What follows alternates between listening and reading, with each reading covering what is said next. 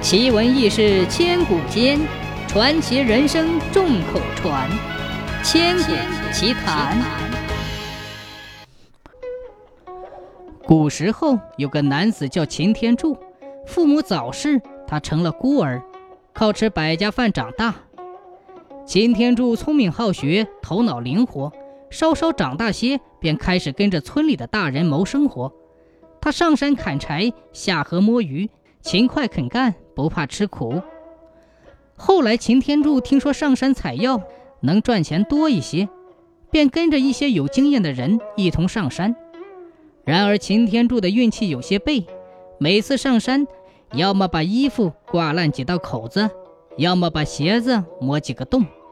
有一次更倒霉，走到山间的平路上，他都能脚底一滑，滚落山坡。最终崴了脚，歇了好几个月。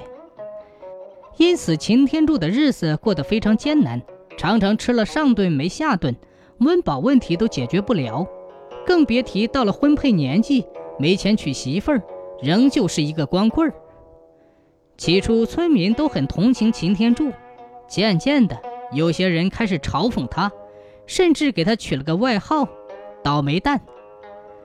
但凡有人感慨最近时运不济，总有人在一旁说：“哎，你这算什么？你再倒霉也好过擎天柱。”这年将近年关，家家户户忙着打扫卫生、置办年货，好祭拜山神。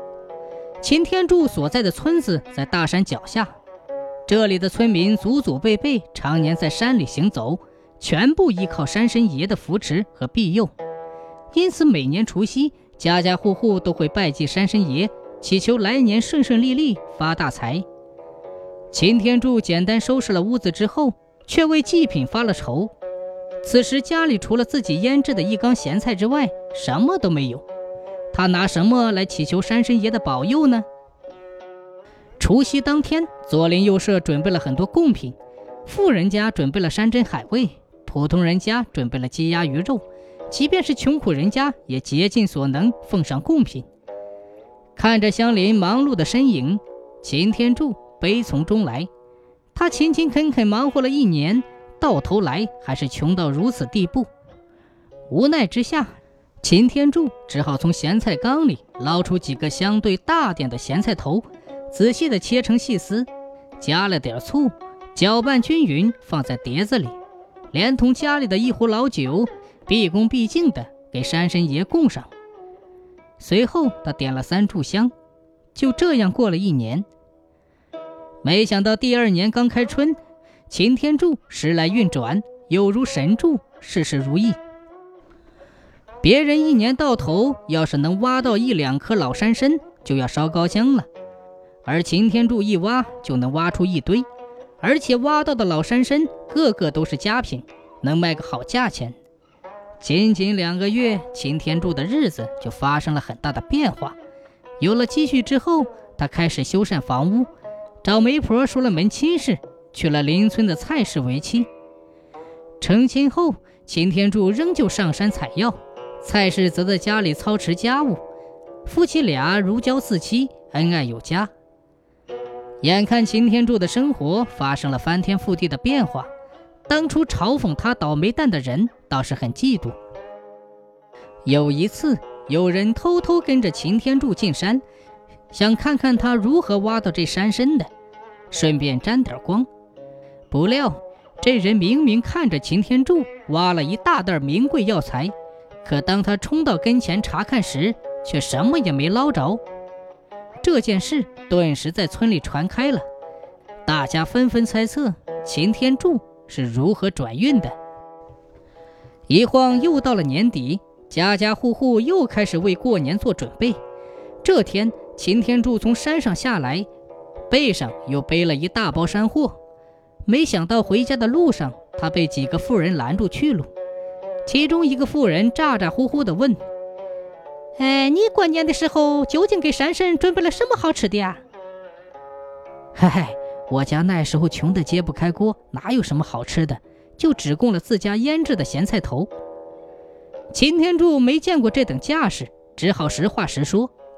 几个妇人听到这答案，面面相觑，根本不相信。你们也知道我家的条件，我当真没骗人，就几个咸菜头。擎天柱急得发了誓，几个妇人才让开路，放他回家。除夕夜很快就到了，村民们牢牢记住擎天柱的话，除了秦家，每家每户都供上了咸菜。擎天柱感念过去一年山神爷的照顾，与菜市一同准备了满满一大桌的美味佳肴。没想到新的一年。整个村子里的人只有擎天柱越过越顺，越过越有钱。原来擎天柱供奉咸菜的那一夜，山神爷照旧在村子里挨家挨户的巡查。他吃了东家，吃西家，大鱼大肉吃得满嘴流油。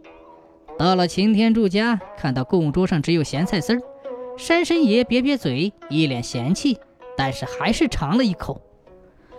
没想到擎天柱的咸菜丝儿咸淡适口，将山神爷原本油腻感一扫而光。山神爷一口接一口，不一会儿就将咸菜丝儿吃光了。山神爷吃得很满足，决定来年让擎天柱发财。到了第二年除夕夜，山神爷仍旧一家家的巡查，谁知家家供桌上都只有咸菜头，山神爷吃得满嘴发苦。